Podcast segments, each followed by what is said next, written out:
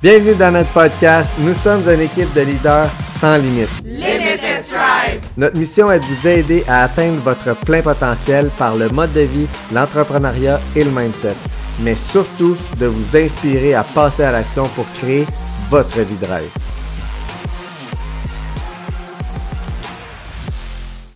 Bon matin, c'est moi, Caro, aujourd'hui qui est avec vous et je vous parle d'un sujet. Ça va peut-être être un podcast un petit peu plus long aujourd'hui, mais euh, il va en valoir la peine, je vous le dis, parce qu'il fait partie vraiment d'une partie importante euh, de ma vie qui fait en qui a fait en sorte que je suis ici aujourd'hui, que euh, j'ai décidé de me prendre en main, qui a vraiment impacté de façon majeure mon parcours personnel. Comme je vous ai expliqué peut-être dans le dernier podcast, j'ai eu beaucoup de up and down par rapport à mon alimentation, par rapport à la privation, la culpabilité, puis tout ça. Puis c'est parti vraiment de mon diabète de grossesse. Donc aujourd'hui, c'est vraiment le sujet que je voulais aborder avec vous. Premièrement, je veux, oui, vous expliquer un peu comment ça fonctionne, c'est quoi le principe, c'est quoi l'impact que ça a sur votre corps, mais comment ça a impacté aussi mon psychologique, euh, comment je me voyais, comment je me sentais, c'était quoi mes objectifs, qu'est-ce que je voulais faire et tout. Donc, je prends le temps quand même de le préciser. Je vais parler de façon euh, par rapport à mon expérience que j'ai vécue, les recherches que j'ai faites par rapport à ça, les formations que j'ai eues aussi par rapport à ça, parce que quand on fait du diabète de grossesse, euh, ils nous forment un peu, entre guillemets, là, euh, ils nous font beaucoup ils nous, donnent beaucoup d'informations concernant le diabète, comment s'aligner avec ça. Donc, je je suis pas médecin, mais je vous parle vraiment de mon expérience puis ce que j'ai appris par rapport à ça. Mais euh, j'ai fait aussi des recherches pour me remettre dedans un petit peu parce que ça fait longtemps. Euh, j'ai fait du diabète de grossesse à mes deux grossesses. Donc, je vous explique brièvement. Euh, moi, ma soeur, elle avait fait du diabète de grossesse. J'avais vu ça un petit peu avec elle avant d'avoir mes propres grossesses. Ça me faisait bien peur, honnêtement. je la voyais aller, puis je me disais, oh my God, j'espère que je ne ferai pas du diabète de grossesse. Mais avant d'avoir mes filles, j'avais euh, un mode de vie qui était vraiment pas sain. Puis je dis vraiment pas parce que je mangeais au restaurant, je mangeais des aliments hyper dénutris, je mangeais beaucoup de, d'aliments qui étaient frits, qui étaient panés, qui étaient comme déjà faits maison. Fait pas maison, mais qui étaient faites comme surgelés un peu, là. Bref, fait que quand je suis tombée enceinte, euh, tu sais, on a tout le temps comme les premiers petits rendez-vous là, à tous les mois, à toutes les semaines euh, chez, euh, chez notre médecin pour voir si tout est beau. Puis moi, ça faisait des semaines et des semaines, dès que j'ai commencé à être enceinte, en fait, je faisais des vaginites à répétition, OK?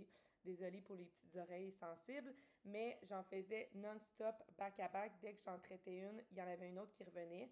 Puis, euh, je, me je me sentais hyper fatiguée. Quand j'allais chez le médecin, ils prenaient comme, euh, tu sais, prennent ton petit pipi à jeun, là.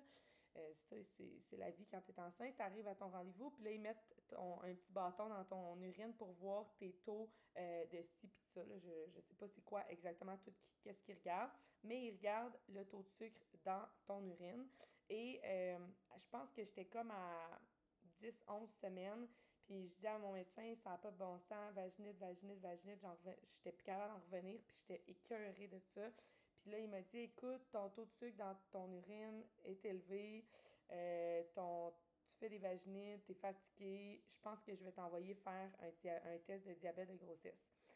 Je suis sortie de là en broyant, je capotais parce que je me disais, ben voyons donc, juste pour vous mettre en contexte, la majorité des femmes qui sont enceintes, ils font, à moins d'avoir des, des, précurseurs, là, ils font leur test de diabète de grossesse comme à 28 semaines, 27, 28 semaines. Puis là, moi, je commence ma grossesse, puis il me dit ça.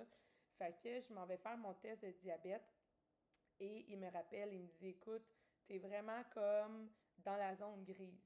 Puis il dit, commences ta grossesse, c'est sûr et certain que tu vas en faire encore plus, plus les semaines vont euh, progresser. Fait on commence tout de suite à euh, le processus pour euh, le diabète gestationnel de femme enceinte. On t'envoie rencontrer la personne pour les grossesses à risque. Là, tu entends ça, première grossesse, tu paniques un petit peu, mais bref. Je vous explique un peu le diabète gestationnel par rapport aux femmes enceintes, OK? Puis ce qui est important de comprendre, c'est que c'est pas un, diabète pareil comme, exemple, le diabète de type 1 ou le diabète de type 2. C'est vraiment, tu sais, les valeurs, là, au niveau des... Quand on prend le, le, taux de glycémie, c'est pas les mêmes valeurs. Fait que c'est super important de comprendre que c'est différent, mais c'est quand même ton corps qui euh, a de la difficulté, qui fonctionne pas comme il devrait? Le placenta, quand tu es enceinte et tu as ton bébé dans ton placenta, il produit des hormones pour transmettre à ton enfant les nutriments, les, tout ce qu'il a besoin. Mais ces hormones-là, il y en a qui limitent la, la production d'insuline de ton pancréas. Puis, en fait, ce que ça fait, c'est qu'habituellement, si ton pancréas fonctionne bien, puis si tu ne l'as pas trop fait mal en point comme dans le courant de ta vie, il va fonctionner comme il faut. C'est ce qui fait que la majorité des femmes enceintes ne font pas de diabète. C'est que malgré les hormones du, du placenta, ben, Colin, ton pancréas, il fonctionne bien, puis il continue de faire sa job. Mais moi, mon pancréas, ben, il était déjà comme essoufflé. Parce que ça faisait déjà des années que je, faisais pas attention euh, à, ce que je mangeais, à comment je m'alimentais et comment j'avais euh, des habitudes de vie. Puis je le dis parce que j'ai rencontré un... Euh, puis là, je me souviens plus du mot du nom, du mot du terme du médecin pour les diabètes, là, parce qu'une fois que tu rencontres euh, ton médecin normal, lui, il t'envoie vraiment avec euh, les endocrinologues, c'est ça, endocrinologues qui te rencontrent. Puis eux, ils voient toutes sortes de monde. Puis moi, j'en avais rencontré un spécifique qui m'avait dit si tu fais du diabète de grossesse, c'est parce que ton pancréas, il fournit pas, puis il est déjà amoché. Puis je suis jeune, Ma première grossesse, j'avais 23 ans, là. Je veux dire, je suis toute jeune encore, Puis fait que d'habitude, euh, c'est plus vers 27-28 semaines, c'est parce que le pancréas, tu sais, les besoins du bébé, puis tout ça, ça, ça, grandit avec le temps. Fait que euh, c'est plus difficile. Mais moi, j'étais vraiment encore au début de ma grossesse. Fait que pour ma première grossesse, j'ai eu à prendre de l'insuline vraiment vers la fin euh, de ma grossesse, en fait, pas au début. Au début, je faisais seulement prendre mon taux de sucre quatre fois par jour. Euh, j'essayais de faire attention au niveau de l'alimentation. J'ai suivi un petit cours comme avec une nutritionniste, puis tout ça. Mais j'ai réussi à comme toffer ça jusqu'à la fin de, mon, de ma grossesse. J'étais vraiment vers la fin quand j'ai commencé à prendre de l'insuline. Ma deuxième grossesse, je le dis tout de suite, j'ai commencé à faire du diabète de grossesse vers 16 semaines que ça a été détecté et j'ai pas eu besoin d'insuline avant la fin encore une fois. Euh, il y a vraiment une différence entre les deux, par contre, là, je vais l'expliquer plus tard, mais euh, pour revenir au diabète de grossesse, là, euh, ce qui peut vous causer comme de, des petits Oh my god, peut-être que ça serait moi, ben tu sais, c'est sûr que j'ai pris des notes pour vous donner un peu des infos concrètes, mais tu sais, la fatigue, la soif, les mal de tête, euh, si vous faites de la haute pression, de la précampsie, puis vous allez souvent faire pipi, mais là, si vous êtes enceinte, ça se peut que ça soit déjà le cas. Mais moi, pour ma part, c'était vraiment euh, les vaginites qui était euh, le, signe comme précureur. Puis euh, moi, on me disait, puis c'est ça qui, qui, est important à comprendre, c'est que quand tu es enceinte, puis là, tu es comme, tu es responsable de ton bébé, puis tu l'aimes, puis tu veux ce qui est le mieux pour lui, ben on te dit, si tu gères pas bien ton diabète, puis si tu laisses ça aller, premièrement, tu peux avoir un plus gros bébé que la norme ton bébé peut faire une jaunisse euh, plus intense à la naissance. Il peut faire une hypoglycémie euh, quand il naît, donc ça veut dire que son taux de sucre diminue vraiment très rapidement à la naissance et ça peut être dangereux. Puis il peut même avoir une intolérance au glucose à long terme. Puis je tiens à dire qu'il y a juste 3 à 20% des femmes enceintes qui font du diabète, mais c'est quand même une, c'est quand même une bonne majorité. Puis c'est pas juste faut aussi savoir, c'est que ça peut être évité ou ça peut être diminué parce que ça part d'une alimentation saine, ça part d'un poids sain, ça part d'une vie active. Puis ce, qui, ce que les médecins, je trouve, qui poussent pas assez, moi, moi, par rapport au bébé, oui, ils m'ont, ils m'ont fait bien, ils m'ont bien stressé avec tout ça, puis j'arrêtais pas de me dire « Oh my God, je vais avoir un gros bébé, puis là, il va être genre de 10 livres, il passera pas, puis là, il va falloir qu'il me rouvre, puis comme je vais déchirer, en tout cas, je suis désolée, là, les petites oreilles sensibles, mais bref, c'est ce qu'on se dit, on est enceinte, on capote, on panique, bref. Mais ce que moi, il y a un médecin qui m'a dit, euh, un endocrinologue, quand il m'a rencontré, il m'a dit si tu continues à avoir le beat de vie que tu as présentement, les habitudes que tu as présentement, tu es à risque de développer du diabète de type 2. Puis je tiens à te dire, 13 fois plus à risque que quelqu'un qui est genre qui, qui fait pas ça, qui, qui est pas qui est pas dans ma situation. Donc, je, quand il m'a dit ça, ça m'a vraiment frappé, puis j'étais tellement fâchée, puis j'étais tellement j'étais dans la colère parce que je me disais pourquoi moi, puis pourquoi, puis comme ça me fait déjà assez chier de, d'avoir du diabète, d'avoir à me priver, d'avoir à, gérer ça. Je voudrais juste profiter de ma, de ma grossesse, tu sais. Puis j'étais vraiment plus dans le dans, dans le, la, la, frustration que dans, dans le reste, tu sais. Fait que j'étais vraiment là-dedans. Je voulais vous expliquer un peu par rapport justement au, au diabète. C'est quoi la, la, différence aussi entre euh, le diabète gestationnel, le diabète de type 1 puis de type 2. OK? Le type 2 puis grossesse, ils se ressemblent énormément. Donc, le diabète de type 1, c'est vraiment celui que le corps ne produit aucune insuline. Donc ça, c'est vraiment, c'est clair, le corps en produit pas, puis la personne doit euh, s'injecter euh, de l'insuline. Le diabète de type 2, euh, c'est un peu plus différent, c'est un peu plus touché parce que c'est souvent que le corps produit une quantité insuffisante d'insuline ou il l'utilise pas à la bonne façon. Fait que là, les, les façons de le gérer sont un peu, un peu différentes d'une personne à l'autre. Les, médicaments que la personne va prendre sont pas les mêmes. Mais le diabète gestationnel, c'est le diabète de grossesse. Lui, c'est vraiment parce que le, le, pancréas ne fournit pas et produit une, une quantité insuffisante d'insuline. Donc, c'est vraiment les trois types, mais le, le diabète de grossesse ressemble énormément au type 2, puis c'est pas pour rien. C'est parce que c'est comme un genre précurseur, puis c'est comme, whoop, whoop, un petit peu, là, genre ton pancréas, en ce moment, il y a déjà de la misère, ben continue de même, puis tu sais, comme, il va encore avoir de la difficulté, tu sais, c'est parce qu'il est fatigué, puis il est épuisé, puis comme, il, il a de la misère à fournir, là, tu sais.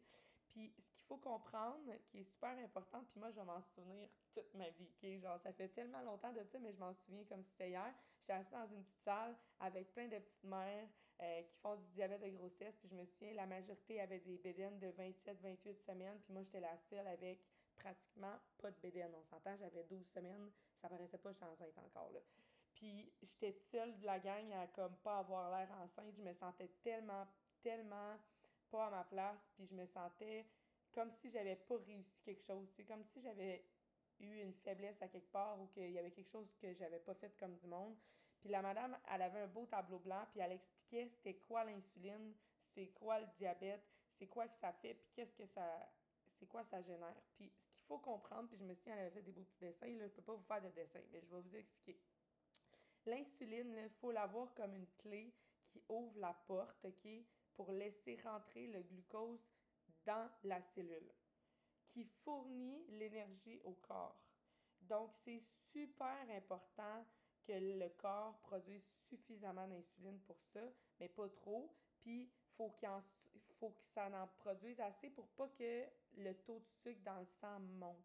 Puis c'est là que la glycémie elle, se met à monter, puis euh, qu'on fait un genre de on a comme un, une insuffisance ou que là, c'est là qu'on voit le diabète, là, tu sais. C'est ça, en fait, le diabète. C'est quand le taux de sucre est trop élevé dans le sang puis que le corps n'est pas capable de le gérer. Puis, ce que ça l'amène, en fait, c'est que ça l'amène plein de choses. Puis moi, honnêtement, aujourd'hui, quand je le vois avec l'œil de, des habitudes de vie que j'ai aujourd'hui, je suis comme, oh my God, OK.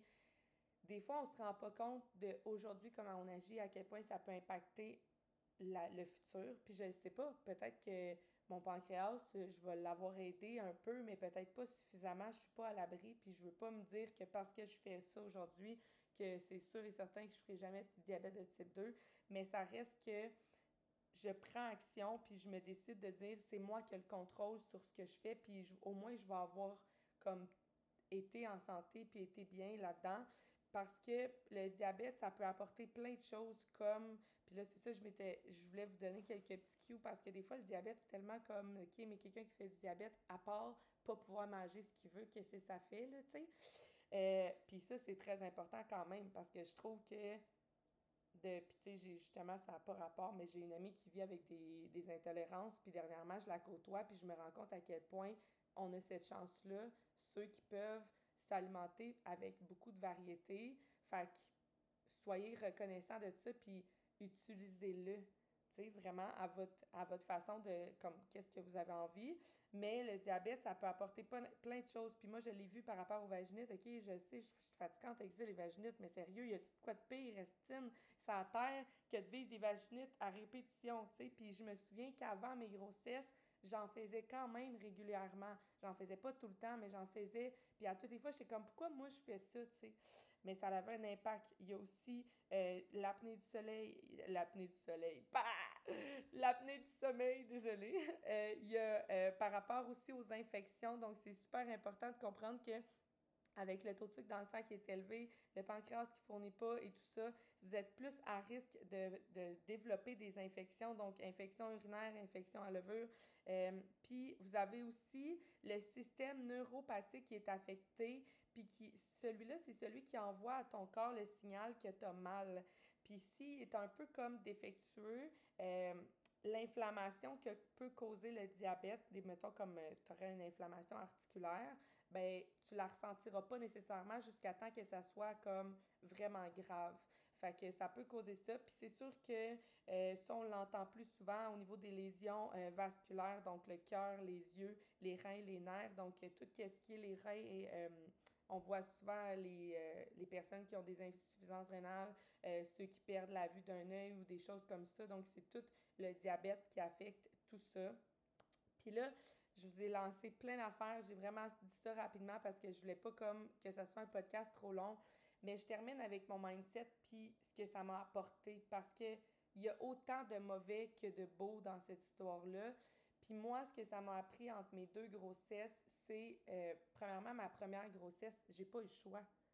J'avais pas l'option, j'avais pas le, le temps. C'était comme fallait que je change mes habitudes du jour au lendemain. Bang, c'était ça, puis c'était fini, puis c'était tout, puis c'était très difficile, honnêtement. Il y a eu, je sais pas combien de fois j'ai pleuré, les hormones dans le tapis, je suis tannée, je suis plus capable. Euh, je passe d'une alimentation X à une autre alimentation qui est complètement différente. Puis moi, j'étais vraiment difficile. J'aimais pas les légumes, j'aimais pas les affaires comme fancy. Je, genre, je mangeais des cocombes, là, puis c'est tout, là, tu sais. Puis euh, il a fallu que je me mette à essayer des pâtes brunes, à manger des légumes, des, plein de sortes de légumes, puis à essayer d'intégrer plus de fibres, puis tout ça. Mais ça m'a appris aussi. Ça m'a appris énormément, tu sais. Puis c'est sûr que tout n'est pas toujours euh, blanc ou noir, puis c'est important d'avoir un équilibre dans tout ça. Maintenant, j'en mange encore des aliments dénutris, j'aime encore ça, manger des pâtes blanches, puis j'en mange encore. Puis ça, je vous le dis, là, moi, j'ai ça, les pâtes brunes, OK? Comme, je, je pense qu'il y a une sorte que j'aime qui passe. Mais sinon, règle générale, moi, pour moi, j'aime les pâtes blanches. Puis comme j'ai une alimentation saine et variée, puis les pâtes blanches en font partie, OK? Je trouve ça super important. Puis c'est ça aussi, euh, les Limitless Tribe, on, on, on inculque que c'est bon d'avoir une, une, équilibre, une variété, puis de continuer de, de manger des aliments qu'on aime. Mais ça m'a appris à manger mieux, à boire de l'eau parce que je buvais énormément de jus. Je buvais des cappuccinos glacés à tous les jours. Puis on s'entend que s'il y a de quoi qui fait monter un taux de glycémie rapidement, c'est le jus, c'est les breuvages. Euh, puis honnêtement, moi, je, je l'ai vécu quand même différemment. Tu sais, je vous ai dit au début, ma soeur, elle faisait du diabète. Elle pouvait tout le temps se permettre un petit quelque chose. Exemple que son repas était vraiment parfait. Il y avait des, une grosse part de légumes, un petit peu de glucides, puis comme c'était très, très, très euh, équilibré, ben elle pouvait se permettre un petit jus ou elle pouvait se permettre un petit biscuit ou un petit dessert. Je m'en souviens, moi, je, moi, je pouvais pas. Je, je pouvais pas. Je, dès que je dépassais la, la ligne, dès que j'allais dans quelque chose qui était vraiment un petit peu sucré, je pouvais pas, mon taux de sucre montait en fou. Puis une fois de temps en temps, c'est correct, je le faisais. Des fois, je me disais, OK, là, j'en ai vraiment besoin, ça va me faire du bien, j'ai le goût, ça va me faire plaisir, je veux le savourer, je le faisais. Mais sinon, là, je ne pouvais pas toujours. Puis ça, c'est la culpabilité que ça m'a amené, qu'aujourd'hui, je travaille encore là-dessus. Puis il a fallu que je me rende compte d'où ça venait, puis pourquoi je l'avais vécu comme ça. Mais pour moi, avant mal manger, puis, là, je dis mal manger, mais il faut comprendre que c'était vraiment 24 heures sur 24. Là. Pour moi, bien manger majoritairement de la journée ou prendre un ou deux repas qui ne fitent pas, là, que, que c'est pas aussi sain qu'on le voudrait, c'est pas mal manger. Là. Moi, mal manger, pour moi, c'est vraiment 7 jours sur 7, 24 heures sur 24, il n'y a pas de bons aliments qui rentrent dans ton corps. Là. Ben, pour moi, ça a été vraiment comme, OK, si j'avale ça, mon taux de sucre qui monte, je me sens coupable. C'est dangereux pour mon bébé, c'est pas bon pour mon corps, c'est pas bon pour moi, c'est dangereux, il va arriver telle chose, ça, ça, il va arriver telle affaire. Fait que pour moi, ça a vraiment développé ce côté-là de culpabilité, puis ça l'a ça m'a enragée par rapport à la privation, par rapport à la restriction, de ne pas avoir le choix, puis de juste comme c'est ça, puis c'est tout, puis il faut que tu le fasses. Puis que ça te plaise ou non, tu peux plus manger ça, tu peux plus boire ça, même si ça te fait plaisir. Puis au lieu de maintenant le faire dans tranquillement, pas vite, dire OK, ben moi j'intègre telle nouvelle habitude ou j'intègre telle nouvelle chose ou je commence à changer telle chose. Là, moi, j'avais pas le choix, c'était comme de même. Fallait le faire tout de suite. Puis je trouve ça drôle parce que mes deux filles ont, ont été des petits bébés. Puis à chaque échographie, ils me disaient Ah, elle est vraiment plus grosse que la moyenne. Puis tu sais, je me souviens, je pense j'avais 36 semaines. Puis Louane, elle, pesait comme déjà 8 livres et demi, mettons. Mais elle est née, elle, a, pesé 7 livres, là, puis elle est née comme à 38 semaines. Fait qu'on s'entend que leur, leur, euh, leur calcul n'est pas toujours bon, sont approximatifs, mais moi, je partais toujours de là en me disant ah, c'est la fois où tu as mangé telle affaire, ou c'est la fois où tu as bu un cappuccino glacé. Puis ça, ça, ça, travaillait dans ma tête. Fait que pour moi, ça, ça a été vraiment majeur par rapport à comment je me sentais après. Puis quand j'accouchais, c'est là que je prenais mon poids. C'est pas avant, c'est quand j'accouchais, là, je devenais complètement folle. Les gens, quand ils venaient me voir à l'hôpital, ils savaient. Ils m'apportaient, Loane, elle, écoute, Loane est née dans le temps des sucres en plein à Pâques, là, genre. Fait que tout le monde m'amenait des cocos Cadbury, des gros sacs de, de coco euh, mini eggs, euh, des, des crêtes de cornet de tir. Euh, je sortais de là avec une slotch, j'allais me chercher un cappuccino glacé. Écoutez, j'ai dérapé complètement les, les semaines qui ont suivi mes deux grossesses, ça a été comme ça. À Billy, ça a été un petit peu moins pire parce que j'avais intégré l'entraînement, j'avais intégré des bonnes habitudes de vie, c'était moins, je me sentais moins privée, puis je me sentais moins comme coupable, mais il y avait quand même une partie de moi qui se sentait obligée, qui se sentait taper sa tête. Puis, tu sais, les infirmières, ils font leur possible, puis ils font. Euh, puis, tu sais, je, dis pas que c'est pas correct ce qu'ils font, mais c'est juste que des fois, c'est très difficile à gérer, comme nos émotions, comment on le voit, comment on se sent, puis la responsabilité de, de faire euh, grandir un bébé dans notre ventre, puis de ne pas avoir le choix, puis de juste être obligé de le faire de cette façon-là. Fait que pour moi, quand j'ai accouché de Billy, ça a été aussi pire. C'était comme, je voulais ma liberté, je voulais manger qu'est-ce que j'aimais sans, sans le compter, sans y penser, sans avoir à me piquer, puis à savoir si, oh non, est-ce que mon tour va être beau, tu sais. Puis moi, ça m'est arrivé souvent, plus la grossesse avançait, plus c'était difficile à gérer. Fait que même si je m'entraînais, même si je mangeais bien, ça marchait pas. Mes taux étaient pas beaux, puis à un moment donné, c'est comme, OK, t'as pas le choix, faut que tu prennes de l'insuline. Mais ça aussi, ça a été difficile par rapport à l'entraînement. Ça m'a appris que pour manger ce que tu veux, faut que tu t'entraînes. Si tu t'entraînes, ça t'aide à manger ce que tu veux. J'avais vraiment cette, mentalité-là. Fait que quand j'ai accouché puis que j'ai pu recommencer l'entraînement, pour moi, je pouvais manger ce que je voulais, je m'entraînais. Fait que c'était comme une, façon de penser qui était très malsaine puis qui était très intense. À un moment donné, j'ai décidé que je me remettais en main puis que là, c'était assez. Écoutez, j'ai topé le plus haut poids que, que j'avais jamais atteint. Je m'aimais plus, je voulais plus me voir dans le miroir. Puis tout le monde te dit c'est normal, tu viens d'avoir un bébé, c'est normal, tu étais enceinte, tu as pris du poids enceinte, c'est normal. Non.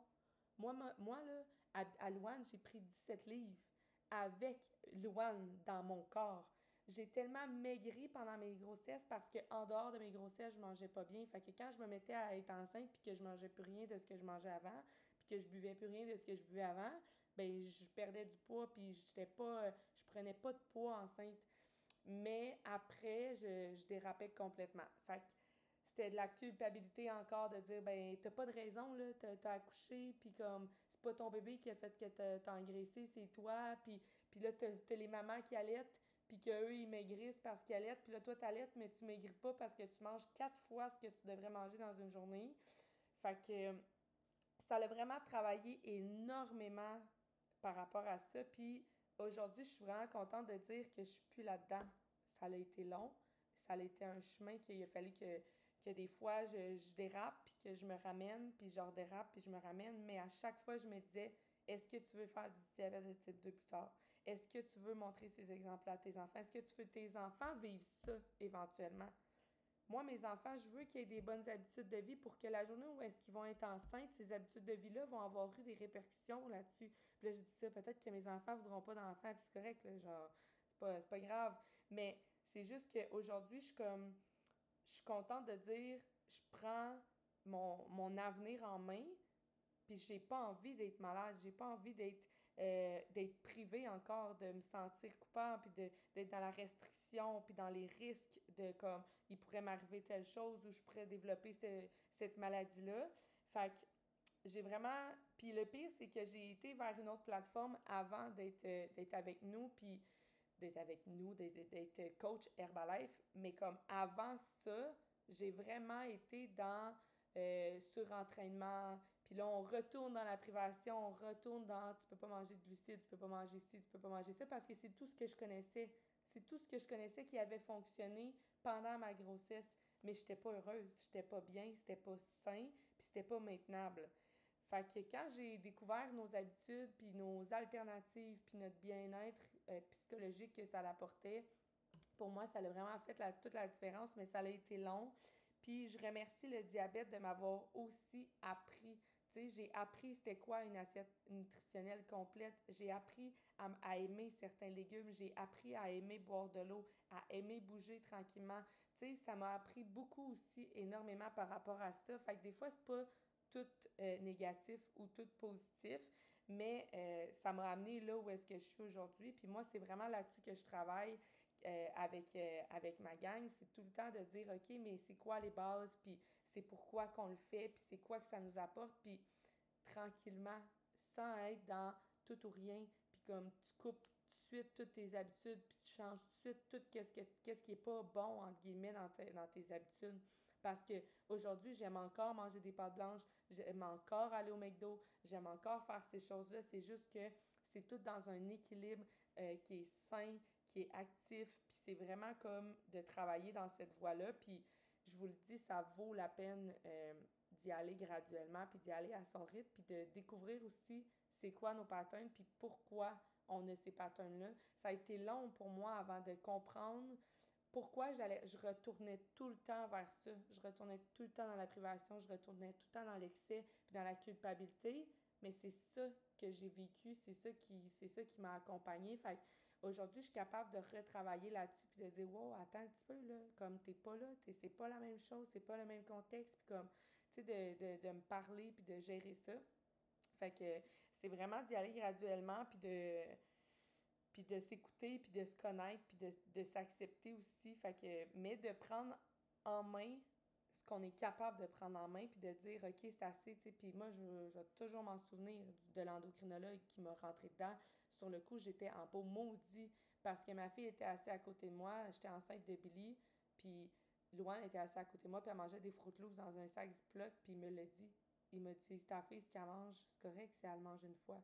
Mais si elle mange ça tous les jours de toute sa vie, puis que toi, tu fais la même chose, tu vas y inculquer ça, puis toi, tu vas finir par faire du diabète de type 2 parce que tu prends pas soin de ton pancréas, puis tu prends pas soin de ton corps, puis c'est important j'étais comme.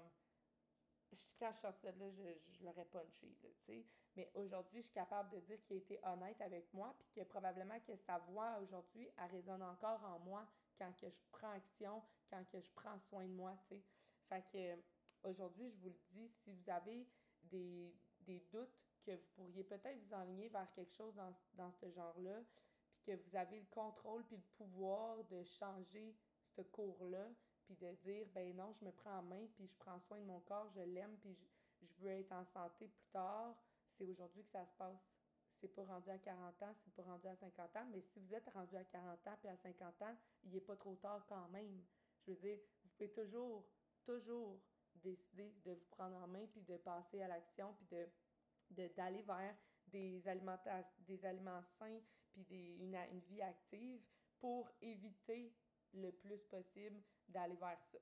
Fait que j'espère que ça vous a plu. C'était vraiment un long podcast. Euh, je suis désolée, là. J'ai, d'habitude, j'essaie de faire ça plus court. Mais vu que c'était un gros sujet, je voulais vraiment y aller autant dans euh, la science un peu, puis vous expliquer, puis aussi par rapport à mon développement personnel là-dessus.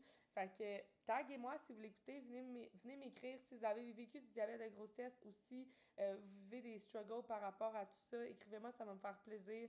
Venez me voir sur Instagram, puis communiquer avec moi. J'aime ça vous parler, j'aime ça entendre vos histoires puis vous aider là-dedans. Fait que là-dessus, je vous souhaite une belle journée puis on se revoit au prochain. Bye!